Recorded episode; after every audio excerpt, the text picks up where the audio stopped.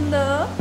Bienvenidos al primer episodio en la historia de la humanidad de Wabi Sabi. Estoy muy feliz de estar aquí y estoy muy feliz de que tú estés aquí acompañándome.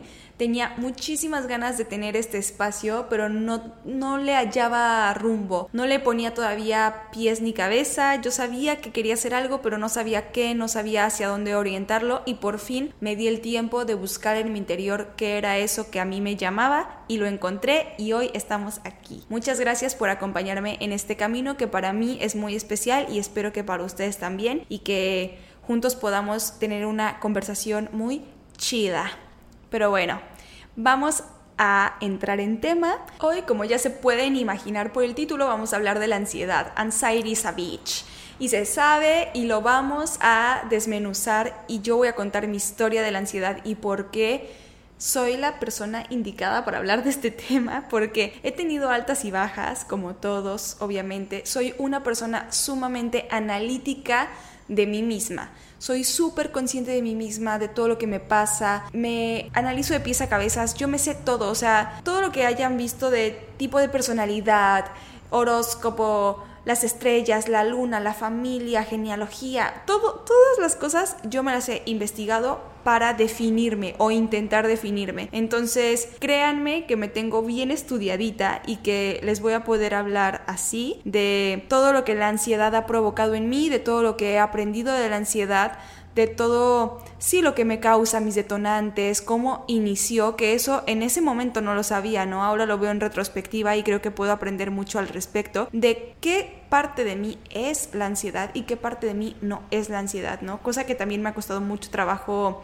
entender. Esta historia comienza cuando yo era una niña, porque desde ahí se veía venir. Yo no sé si mis papás no lo vieron, pero yo ahora viendo en retrospectiva digo, se veía venir, esa niña tuvo que haber ido al psicólogo desde mucho antes, que ojo, mis papás siempre han sido muy abiertos en el tema de la salud mental, entonces siempre he estado muy cercana a psicólogos en mi familia, bueno, o sea, no porque en mi familia haya, pero que mis papás siempre han estado abiertos a llevarme, a que yo si necesito ayuda, si necesito hablar con alguien, los momentos que he estado tristes, ellos siempre han estado ahí para mí y de hecho la primera vez que yo tuve depresión, mi mamá luego, luego corrió así de, creo que tienes depresión, vamos con un psicólogo, vamos con un psiquiatra, tú no te preocupes. En mi casa no hay tabú al respecto. Bueno, hace poco encontré un pequeño tabú, o sea, más que pequeño tabú, un pequeño juicio al respecto, pero realmente siempre me han apoyado en, en querer que yo esté bien, obviamente, y en buscar alternativas y nunca ha habido un no está no porque estás loca o eso es de locos o yo no en mi mente jamás ha existido eso. Yo siempre también he tenido muy claro pues la importancia de la salud mental siempre he estado muy cercana a estos temas desde la forma teórica hasta la práctica porque la he tenido que vivir por si no era suficiente tener que escuchar la teoría y sabérmelo, no, también la práctica, para que esté bien estudiada la niña. Pero bueno, yo tengo recuerdos de siendo una niña, estando en la primaria, en la computadora estar buscando carreras porque yo ya quería saber qué iba a ser de mi vida. O sea, yo ya estaba buscando y se los juro que cuando era niña, tenía como 8 años, yo escribía a universidades, o sea, yo escribía para que me mandaran sus planes de estudio, sus becas y yo empezar a ver cómo le tenía que hacer para llegar a esos lugares, ¿no? O sea, yo me metí a francés a los 15 años para irme, o sea, pensando en irme al extranjero, y no sé qué, cosas que obviamente, bueno, no obviamente, no obviamente, pero cosas que pues al final el rumbo de la historia va cambiando y te va llevando por otros lugares de la vida, que hasta el momento no lo he hecho, no se ha dado, no me he ido a, a vivir a otro lado, pero pues igual en algún momento, ¿no? Pero quiero decir que yo lo planeaba, o sea, no era como que, ah, me interesa ese tema, lo voy a hacer. No, era me interesa y a dónde me puede llevar profesionalmente. A los ocho años, la niña a los ocho años buscando escuelas, buscando carreras. Yo me veía, o sea, me metía a las universidades que yo había escuchado como que eran importantes, me metía, veía planes de estudio y me iba carrera por carrera viendo el plan de estudio, qué me gustaba, qué no me gustaba. En la prepa, cuando hacían los test de orientación vocacional, nadie los hacía porque además eran optativos. Yo hacía todos, todos. Y iba así con la maestra para que me lo leyera y me dijera qué estudiar. O sea, para que me dijera qué estudiar. Hiciera la decisión por mí, me dijera y yo no tuviera que tomar esa decisión tan difícil. Literal era como si me fuera a leer las cartas, ¿no? El problema está en que como ya dije, o no lo dije, no lo sé, pero aquí les digo que soy Géminis y crean o no en esas cosas, pues soy multifacética. Me gusta todo, quiero probar todo y eso es en parte algo que está padre, pero que en la parte de la ansiedad me ha costado mucho trabajo porque todas las cosas que quiero probar quiero ver cómo encajan para llevarme a otro lugar y siento que la única forma de avanzar hasta la meta final, hasta el éxito o hasta mi percepción de éxito es enfocándome en una y eso al mismo tiempo hace que me dé miedo de qué tal si estoy tomando la decisión incorrecta, qué tal si mejor debía escoger las clases de danza en vez de las de música, a lo mejor no debía haberme salido de clases de piano, a lo mejor no debía haberme salido de eso y un montón de cosas que se empiezan a hacer en mi cabeza por querer probar todo y no quedarme con las ganas de nada. Algo de lo que me he dado cuenta es que todo puede ser bueno y puede ser malo usado en la forma incorrecta o en la forma correcta o visto desde otra perspectiva o cuando le sucede a X o Y persona. Y no nos vayamos a los extremos.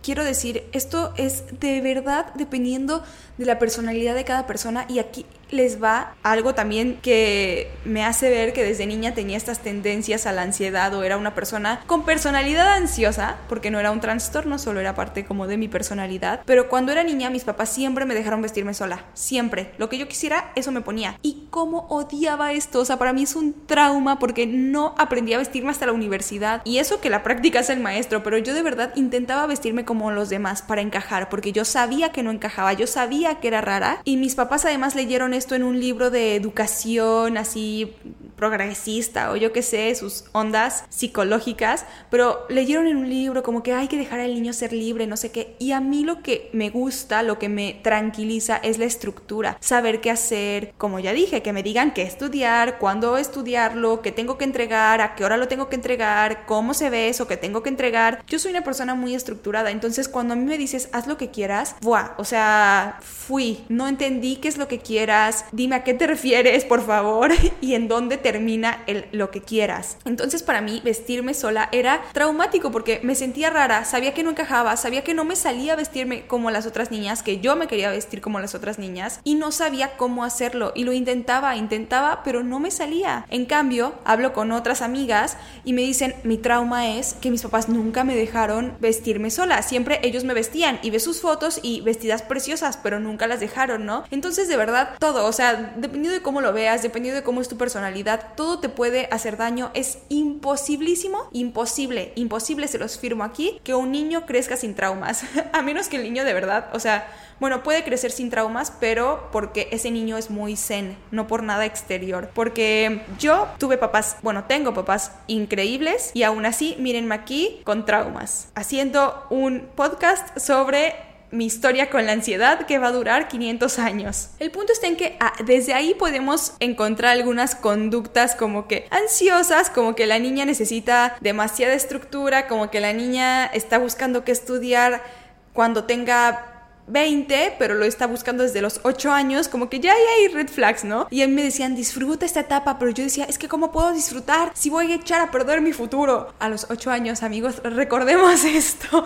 Desde ahí había una red flag. Pero bueno, como dije, eso parte de mi personalidad, no era un problema Creo que sí, eh, nunca tuve una buena relación con la comida y esto en parte creo que ahí sí entra un poco la ansiedad. Después, obviamente tuve comentarios externos porque comer por ansiedad pues al final, aunque empieza de la mente, se refleja en una forma física. Y tuve comentarios por esta forma física que me causaron pues más trastornos, ¿no? Pero en ese momento cuando yo era niña sí comía por ansiedad y creo que fue ahí donde también se veía como un poco ya que la ansiedad estaba un poco sobrepasando esta parte de personalidad a algo que ya no era tan chido, ¿no? Que ya no era entrego todas mis tareas, era más como, sí, entrego todas mis tareas, pero ni siquiera sé cuándo tengo hambre y cómo, nada más, ¿no? cosas que no estaban padres. Pero pues obviamente yo era niña, no me daba cuenta, ahí todavía no me analizaba tanto porque creo que no quería entrar a mis adentros a preguntarme cosas, además de que obviamente estaba muy chiquita, no sé a qué edad se empezaron ustedes a cuestionar la vida, pero yo me la empecé a cuestionar como a los 14 años, 13, ¿no? Antes de eso, no. Entonces ahí de los 13, 14 yo me empecé a cuestionar la vida. Nadie más a mi alrededor se la cuestionaba, pero yo sí decía, vivimos en una simulación. Hace cuenta Matrix. Yo era esa, ¿no? Vivimos en una simulación. Yo decía, ¿qué tal? ¿Qué tal si en realidad no estoy hablando con nadie? O sea, yo estoy aquí hablando sola, todos los demás me están viendo como esa loca del centro hablando sola, pero yo pienso que sí estoy hablando con mi amigo. O sea, así, yo de verdad, voladísima, voladísima. Pero empecé a tener estas preguntas, empecé a buscar respuestas y me empecé a volver muy consciente de mí misma, a analizarme, a saber cuándo había detonantes en mí, tanto que yo sé como el momento en el que se me detonó un trastorno alimenticio. O sea, yo lo tengo súper identificado de ese punto, fue ese punto en el que cambió el rumbo de mi historia, porque lo tengo muy, o sea, muy identificado todo, me analizo de sobremanera, cosa que en parte es bueno porque me ayuda a identificar cuando estoy teniendo conductas no chidas conmigo, pero también está chafa porque muchas veces me crea o me genera esas conductas. Como les dije, como empezamos este episodio, de verdad todo puede ser bueno o todo puede ser malo. De verdad todo. O sea, ni siquiera tiene que ser en exceso. Puede ser muy light y hacerte muchísimo daño y ser fatal para ti y para otra persona ser buenísimo. Todo depende de cómo lo utilices. Yo intento utilizar mi poder para el bien, pero a veces no me sale. Bueno, la primera vez que yo tuve ansiedad ya a un nivel que me imposibilitaba existir sin llorar, sin estar enojada, sin un montón de cosas el momento más bien en el que la ansiedad para mí ya fue un trastorno fue en la universidad. Yo antes de eso siempre mis papás me habían acostumbrado, cosa que también hizo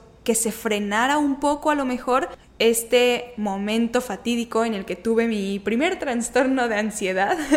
eh, era que siempre tenía en las tardes actividades. Que danza, que pintura, que fotografía, que pintura ya dije pintura, que música, o sea, siempre tuve actividades en la tarde y de verdad yo les decía, es que ya no quiero ir a clases de violín y antes de sacarme de clases de violín me decían, ok, ¿qué vas a hacer? O sea, no era como que, bueno, tienes un periodo para descubrirlo mientras acuéstate, no yo siempre tenía algo que hacer en las tardes. En la prepa yo hacía triatlón, entonces estaba ocupadísima. Incluso hubo un momento en el que mi papá me decía, los viernes vas a salir con tus amigas, te vas a divertir. Y yo decía, no, papá, por favor, no, por favor, no, porque yo estaba tan cansada que mi único tiempo libre yo lo quería usar para dormir. Y las veces en las que yo tenía como estos atracones entre por ansiedad y por mi trastorno alimenticio, del cual hablaremos en algún momento, pues no se veían reflejados en mí físicamente porque pues hacía mucho ejercicio. Entonces como que tampoco lo traté tanto y lo dejé pasar, ¿no? Pero bueno, estando en la universidad, yo estaba bien, o sea, sí de repente lloraba y todo, no me sentía tan bien, o sea, sí me sentía bajoneada, sabía que algo pasaba, me habían detectado una lesión, entonces no podía hacer ejercicio y eso también me dio para abajo, siempre me vestía de pants, o sea, yo ya, ya me estaba dejando ir, ¿no? Me sentía mal.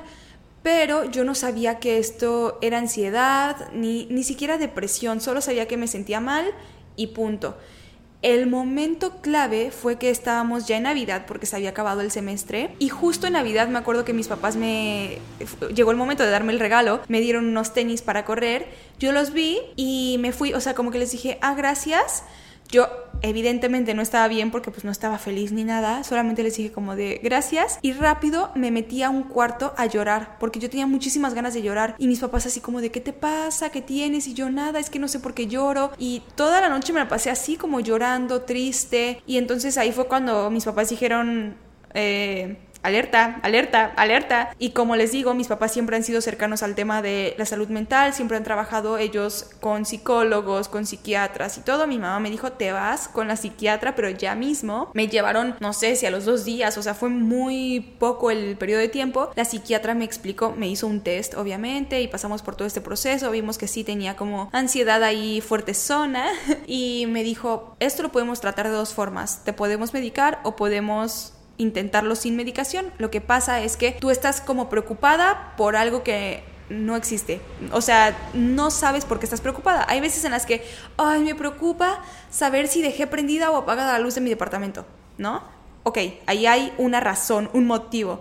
Pero hay veces en las que estás preocupada por nada, por algo del futuro de es que me preocupa porque qué tal si pasa eso, pero ni siquiera sabes si va a pasar, es un qué tal, ¿no? O qué tal si pasa eso y entonces pasa eso y entonces pasa, pero ya te hiciste toda una historia en la cabeza que ni siquiera ha pasado A y tú ya estás en Z. ¿No? Esa es como la consecuencia. La causa es que tú tienes como una preocupación y después tienes otra al otro día y después otra al otro día. Entonces tu cerebro se acostumbra a crear, no sé, si tenía que crear, o lo normal de un cerebro son 10 de endorfinas, de serotonina, de dopamina, empieza a crear 5. Y entonces, como al otro día también estuviste así como preocupado, al otro día también genera 5. Y el otro día también estuviste preocupado y también genera 5. Y así por un periodo largo de tiempo, el cerebro empieza a creer que ese 5 es lo normal, es lo que él debe de estar generando. Entonces lo hace lo normal y se convierte 5 en tu medida, entonces cuando tú ya no tienes ninguna preocupación real, tú ya te quedaste en 5, entonces empiezas a tener preocupaciones de nada. Preocupación de que qué tal si el próximo año llueve en estas fechas y entonces entra por mi ventana y entonces se me inunda el departamento y empiezo a pensar algo que es de, o sea, cómo en primer lugar ese pensamiento llegó a tu mente, ¿no? Te empiezas a preocupar de nada y obviamente esto se vuelve como una bola de nieve. Es un pensamiento chiquito y empieza a crecer, crecer, crecer, crecer, crecer y de repente es un monstruo que ya no puedes controlar, ¿no? Y se manifiesta en cada persona diferente, eh, de formas diferentes, ¿no? El punto aquí está en que pues la, la psiquiatra me explicó eso, me dijo las medicinas sirven para que ese 5 se convierta en un 10 y otra vez acostumbremos a tu cerebro a que el 10 es lo normal y de ahí pues ya, tú solita te sigues. Ahora, mi miedo era, la ansiedad es lo que me hace productiva, es lo que me hace querer meterme a 20 cosas al mismo tiempo, lograrlas, hacerlas en cuanto me las piden, o sea, no tener que procrastinar. La ansiedad es lo que me hace ser yo y ser tan, pues no sé, siento que era lo que la gente admiraba de mí y obviamente a todos nos gusta la admiración y nos gusta un poco que nos aplaudan y que nos apapachen y así. Entonces yo decía, voy a perderme a mí, o sea, voy a perder lo chido de mí, obviamente voy a ganar ya no sentirme de la patada, pero voy a perderme a mí y mi esencia. Y eso a mí me preocupaba muchísimo.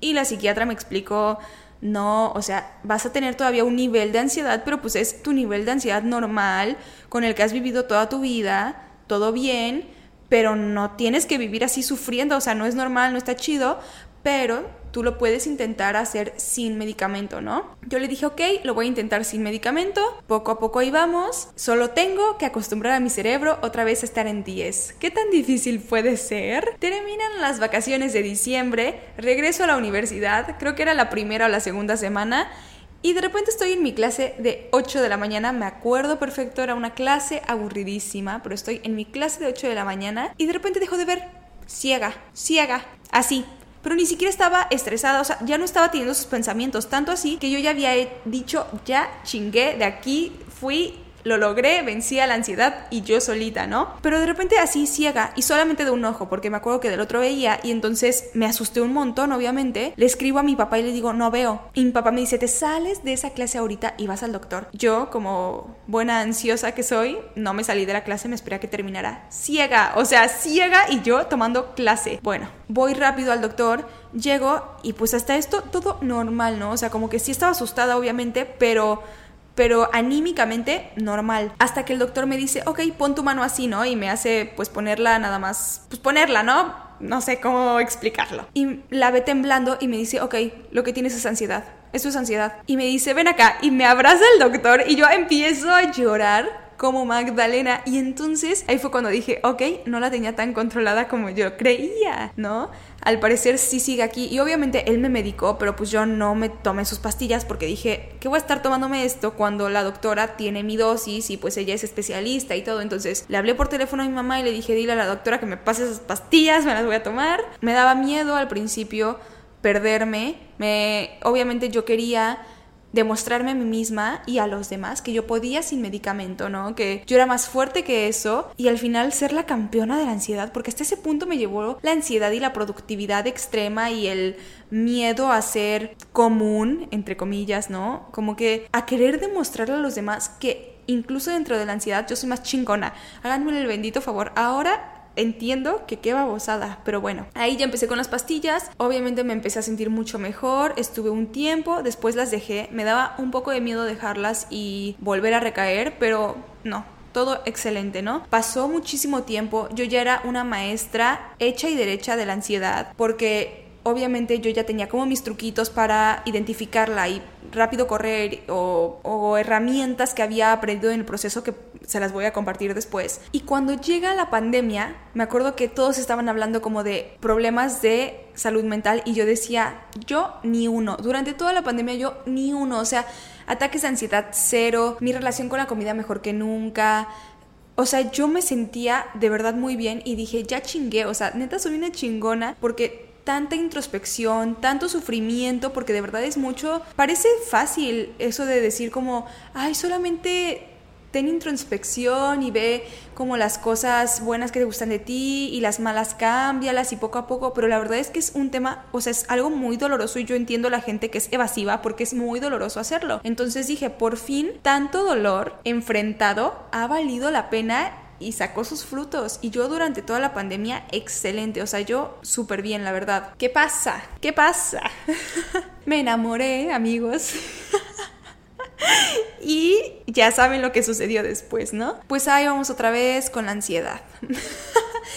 cuando todo lo bonito termina, o cuando me doy cuenta de la realidad o me enfrento a esta realidad, pues otra vez como que empiezo con estos pensamientos y ahí sí no me di cuenta. Y es ahí en donde quiero meter el por qué anxiety is a bitch, porque ni siquiera te das cuenta. O sea, yo aunque me creía experta y aunque sé identificar muchas conductas que provienen de la ansiedad en mí, las sé identificar cuando no es un trastorno, cuando son conductas. Pero ya cuando empieza el trastorno, siento que ahí me pierdo. O sea, me engaña, me engatusa. Es como la bruja blanca de Narnia dándome dulces y yo creyéndomela. O sea, Edmond, estás viendo que es blanca, es, se ve mala no te comas ese dulce. Ah, no, ahí va la niña a comerse ese dulce porque se ve rico. Entonces ahí me vuelve a dar otra vez y como llego al punto en el que me doy cuenta, ya había otra vez varias red flags, que era como que yo ya no quería salir de mi cuarto, cosas que podrían parecer también depresión, pero no lo eran. Yo ya no quería salir de mi cuarto, no me quería cambiar y me acuerdo que mi mamá me dijo, oye, me duele la cabeza,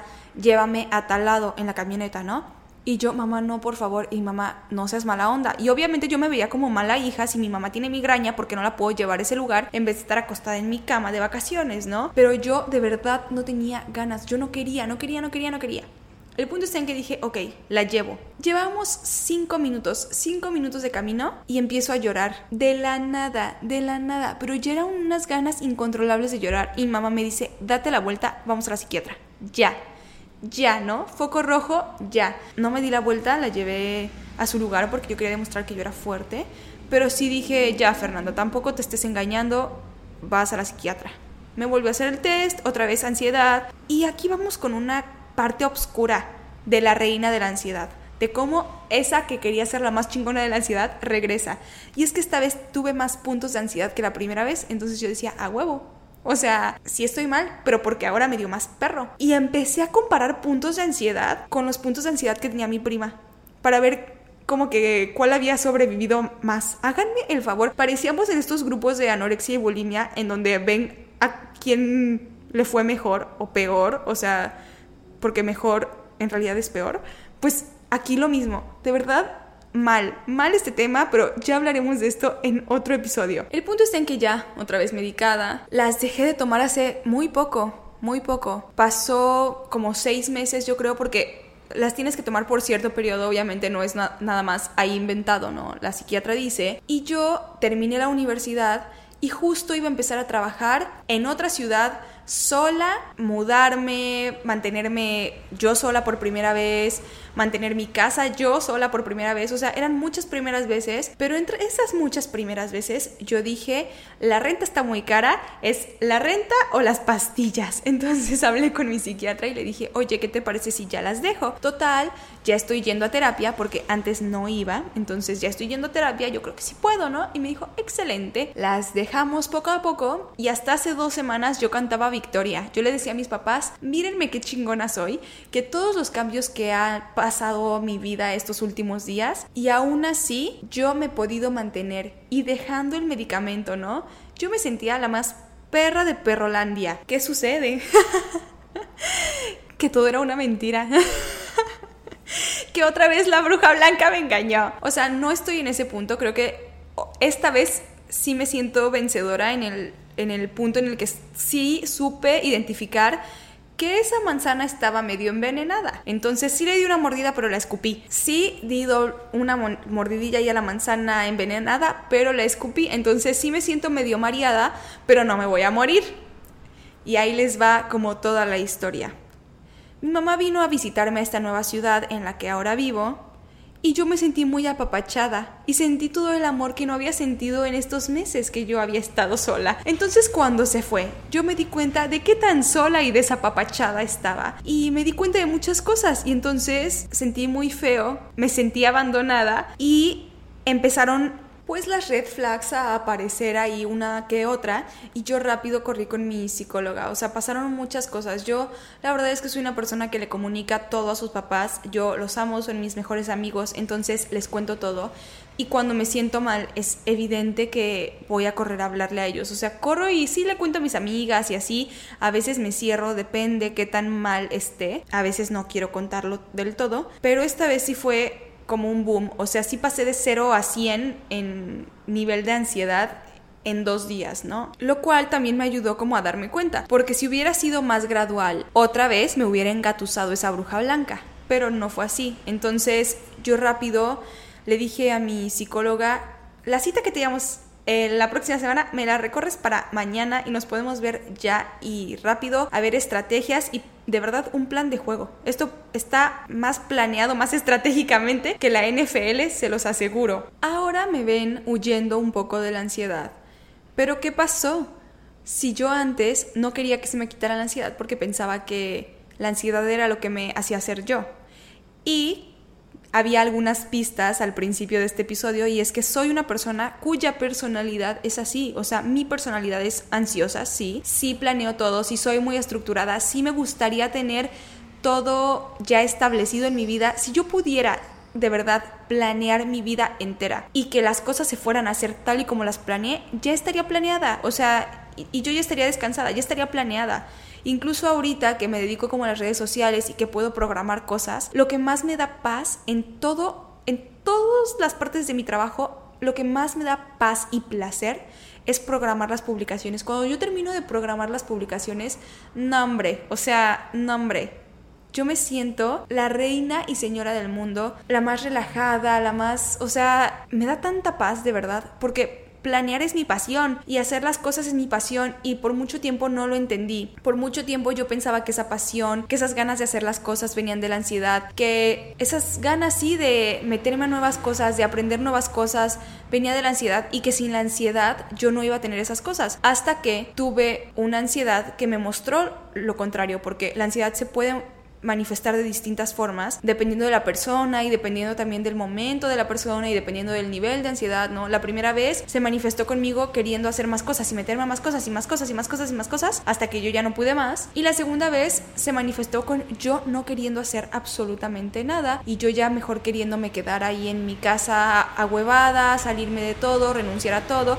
Y esta vez un poco también se estaba queriendo ver así, como de yo querer escapar a que mis papás me abracen, no hacer nada, no despertarme en todo el así se estaba manifestando. Entonces me di cuenta de que en realidad esa ansiedad, ese trastorno de ansiedad no soy yo. Ese trastorno de ansiedad en realidad lo que me quita es como esa parte de la ansiedad que sí es positiva y que está en todos y que es como esa espinita de querer hacer algo por ti, por los demás, por tu vida, ¿Me entienden? Entonces, no, la ansiedad no soy yo, la ansiedad tampoco eres tú, en el sentido en el que no te define, porque Próximamente veremos en qué sentido si eres la ansiedad. Pero espera para eso unos minutitos. Yo encontré algunas herramientas que a mí sí me funcionan y otras herramientas que no me funcionan, pero que a ti te pueden funcionar. Yo sé que todo el mundo dice, tienes que meditar y yo odio meditar. No, o sea, en lo que estoy meditando, nada más me estoy frustrando porque no puedo pensar sin culpa, porque sé que tienes que intentar no pensar o que los pensamientos fluyan. Entonces eso me estresa porque yo ya nada más me quiero parar a hacer cosas, porque para mí hacer cosas me relaja, como que La ansiedad es un nudo, y me lo explicaba justo ayer mi psicóloga. La ansiedad es como un estambre y tú lo vas enrollando, lo vas enrollando, lo vas enrollando, pero llega un punto en el que ese estambre ya está todo hecho nudos. Entonces poco a poco lo tienes que desenrollar. Para mí la forma de desenrollarlo es haciendo cosas. Primero, anotando esas cosas, porque normalmente son un montón de pensamientos y como todos están revueltos y todos están haciendo su propia bola de nieve más grandes, más grandes, más grandes, ya no sabes ni de dónde vino, cuál fue el origen, nada, a mí me sirve mucho anotarlos y empezar a buscar el origen de ese pensamiento y entonces sí analizarlo y a lo mejor fue una tontería o a lo mejor sí fue algo que me preocupaba de algo que tengo que hacer, claro, algo que tengo que hacer y que después ese pensamiento se convirtió en hacer es ir a la luna, ¿no? Entonces, en vez de ir a la luna, como ya mi pensamiento me lo estaba diciendo, hago, ah, que era ir a la tienda a comprar plátanos, ¿no? si me explico, entonces, a mí me sirve mucho escribir para hacer las cosas que tengo que hacer o anotar las cosas. Cuando yo tengo algo pendiente, aunque no esté pasando por un trastorno de ansiedad, yo en mi vida diaria, como sé que tiendo a eso, lo que hago es anotar todos mis pendientes, todos, todos, todos. Mi agenda es mi mejor amiga y se los digo en serio, porque anotándolos como que yo ya no tengo que estarlos pensando y pensarlos es convertirlos en algo enorme. También hay veces en las que mi ansiedad me dice, tienes algo pendiente, algo se te olvidó que no estás haciendo. Veo mi agenda y digo, no es cierto, mente, deja de intentar engañarme y me tranquilizo porque sé que tengo todo bajo control dentro del control que puedo tener, porque otra parte es aceptar que no voy a tener el control sobre todo, que no puedo planear mi vida y que hay muchas cosas externas que todavía no lo logro aprender del todo porque siguen habiendo cosas que me chocan y que me frustran y que ya hablaremos de eso en otros episodios. Pero bueno, sigamos con las herramientas. Como ya dije, a mí meditar no me sirve, pero sí me sirve hacer respiraciones.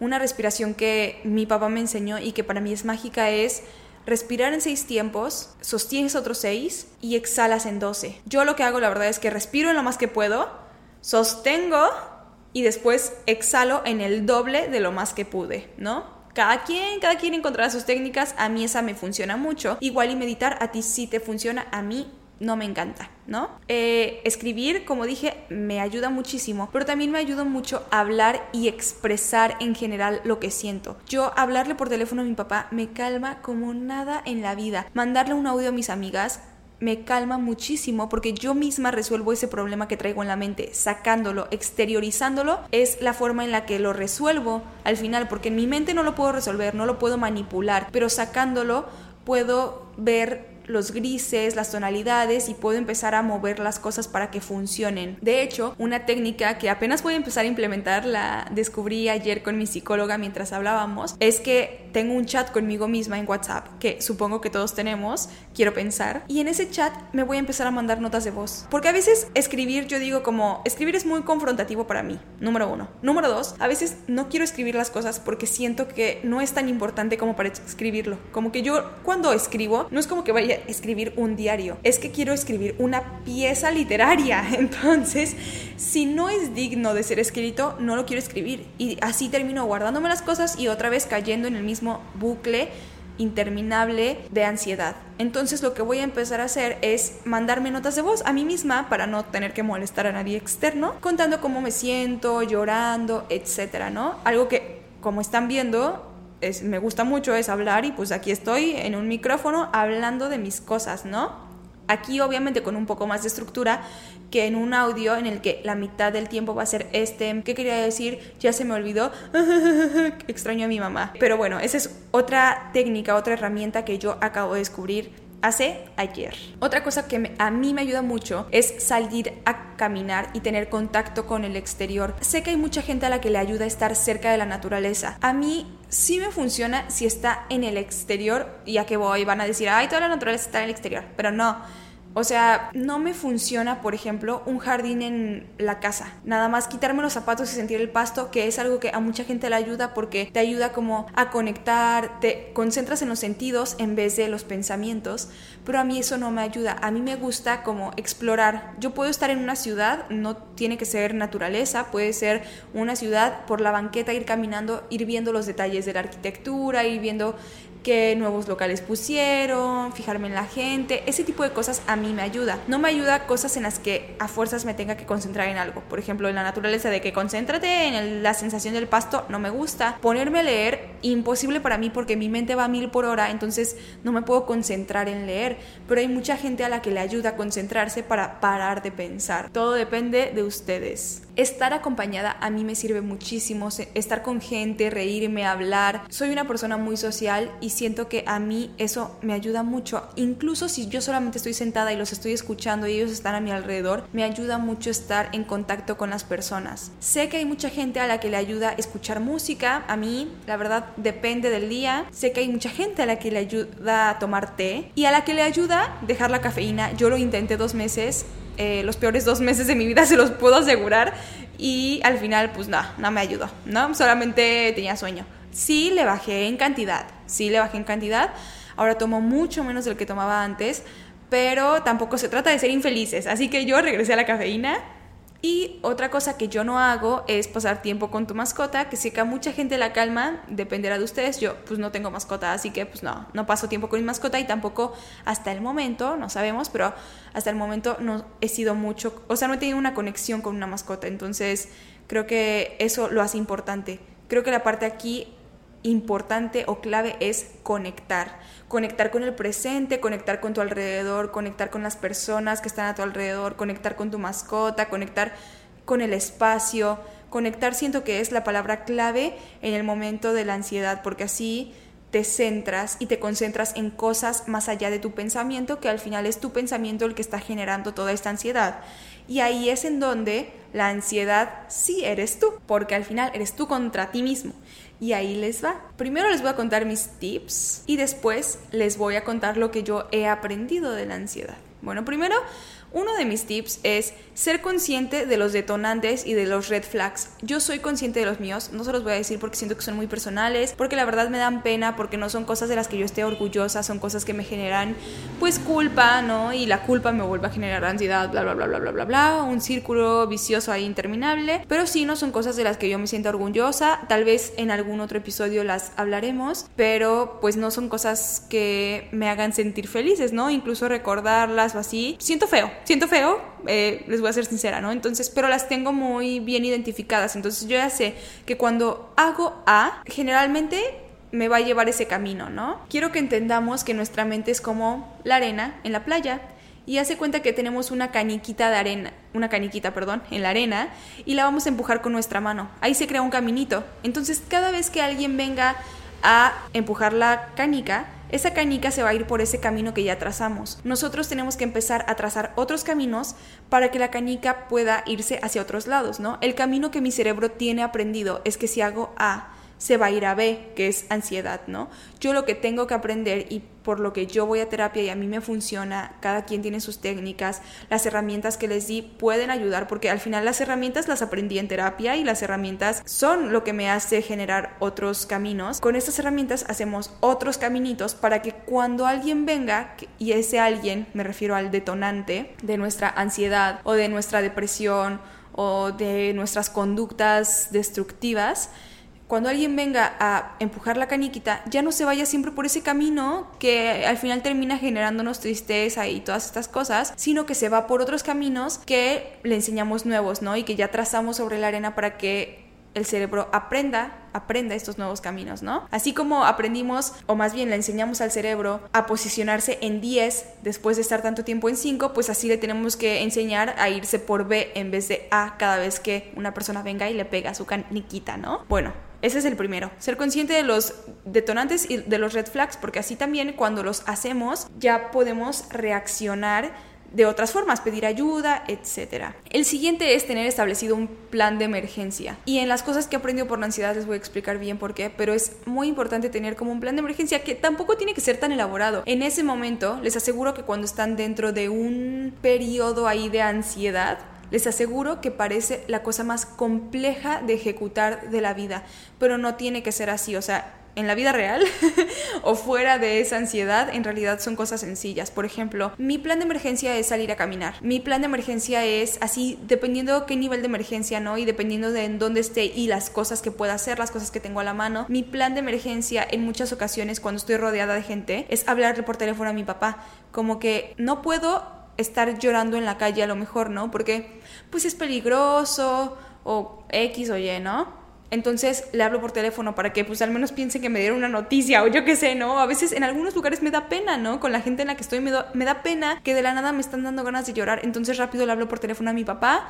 y él me ayuda mucho a calmarme, ¿no? Pero pues cada quien tiene su plan de emergencia. Hay veces en las que me lo pienso mucho y me cuesta mucho trabajo hacerlo, ¿no? Yo sé que cuando siento esto, rápido tengo que salir a caminar porque eso me tranquiliza, ¿no? Antes de que empeore. Pero en ese momento no quiero, no quiero, no quiero. Lo que más quiero es que mi ansiedad me consuma. Parece broma, pero de verdad es que así se siente. Y es muy difícil tomar la decisión de salir a caminar, pero si la tienes muy bien establecida y ya sabes que lo tienes que hacer, ni siquiera te lo cuestionas, solamente lo haces y al final siempre resulta bien. Así que les recomiendo tener su plan de emergencia. Y la siguiente y última es una red de apoyo.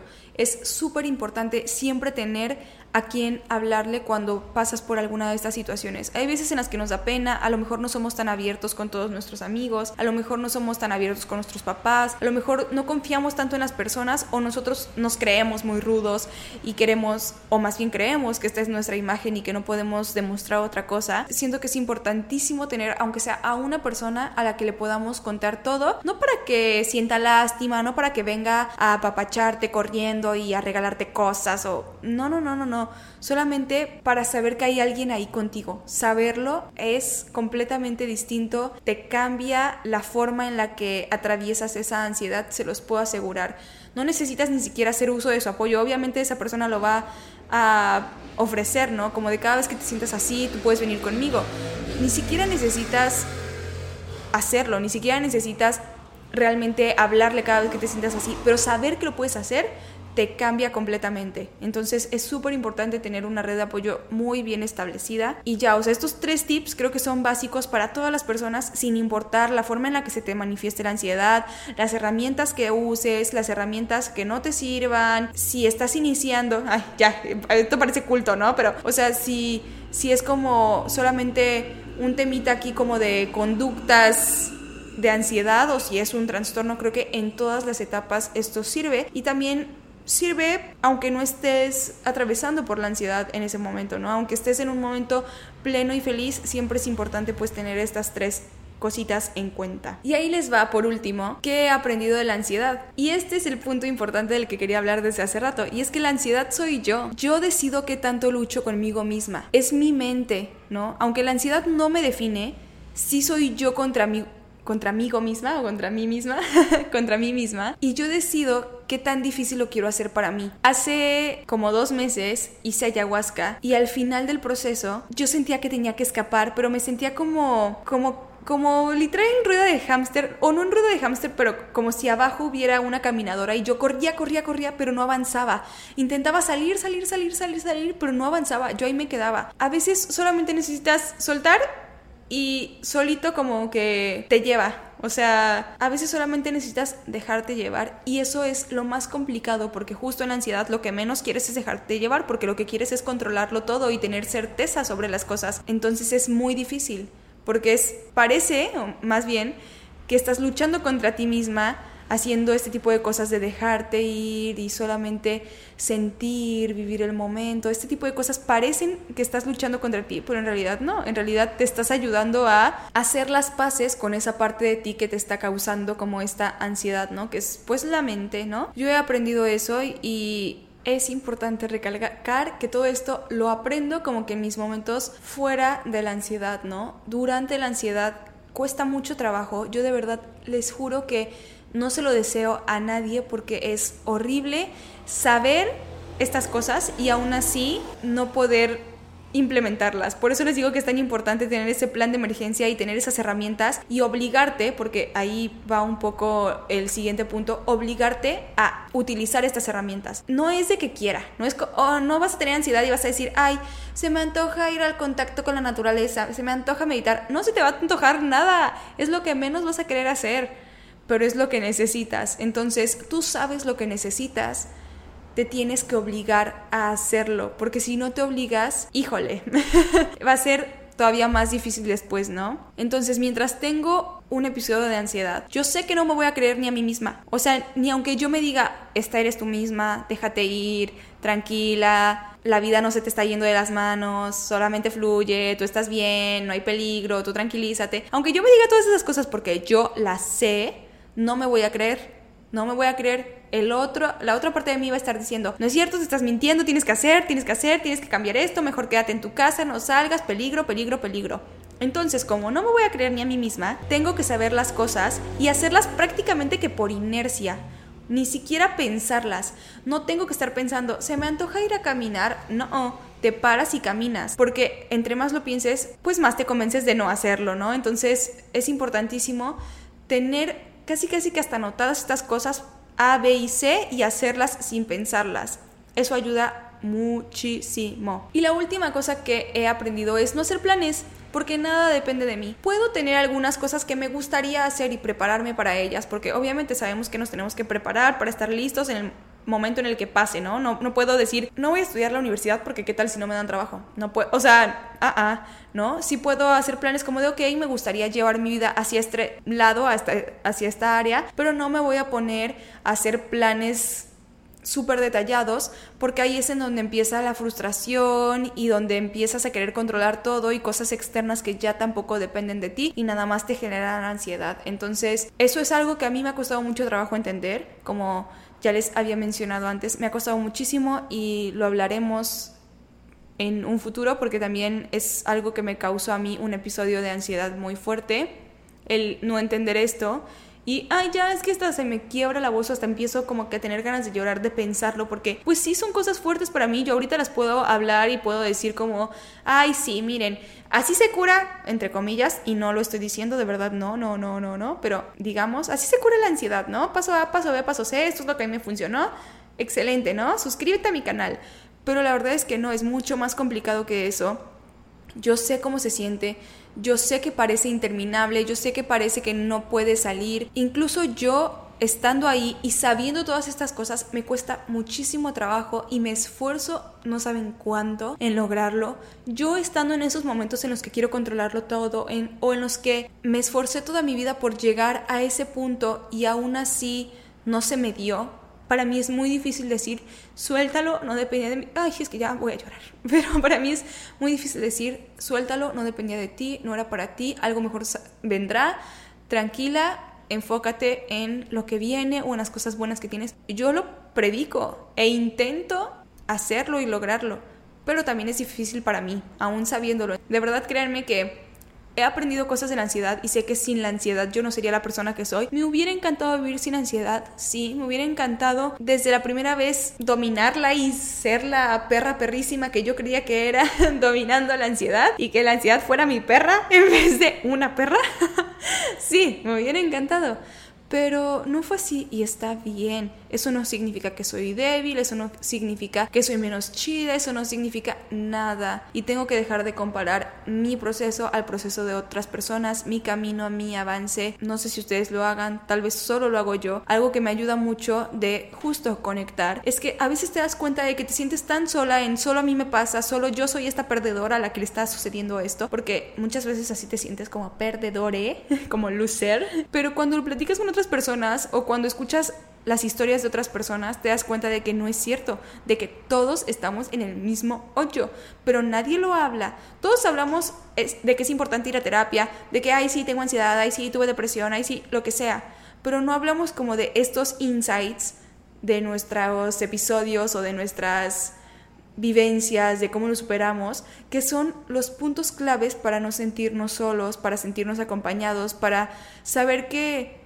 vamos a estar bien, genuinamente saber que vamos a estar bien, porque no es lo mismo decírtelo a ti mismo o que te lo diga alguien externo que no lo ha vivido, a que te lo diga alguien que sí lo ha vivido o que lo está viviendo y que juntos, aunque no saben el rumbo, no saben cómo van a salir de ahí, saben que van a estar bien. Y eso hace el cambio, verdaderamente. Pero bueno, hasta aquí el episodio de hoy. Espero que les haya gustado mucho, que lo hayan disfrutado y que les haya ayudado, que sea positivo, que lo guarden en sus corazones. Muchísimas gracias por escucharme. Yo de verdad aprecio mucho que hayan invertido este tiempo en mí, en escucharme. Espero, de verdad, de verdad, de verdad, de verdad espero que siempre mi aporte sea positivo y que no, no venga aquí a generar traumas y cosas feas. Yo de verdad intento que este contenido ayude, que pues nos ayude a los dos, a mí, bueno, a las dos partes. A mí me ayuda a desahogarme, me ayuda a poner en orden mis pensamientos, a planear, a hacer todas estas cosas que al final me ayudan a calmar mi ansiedad y que mientras hablo también voy aprendiendo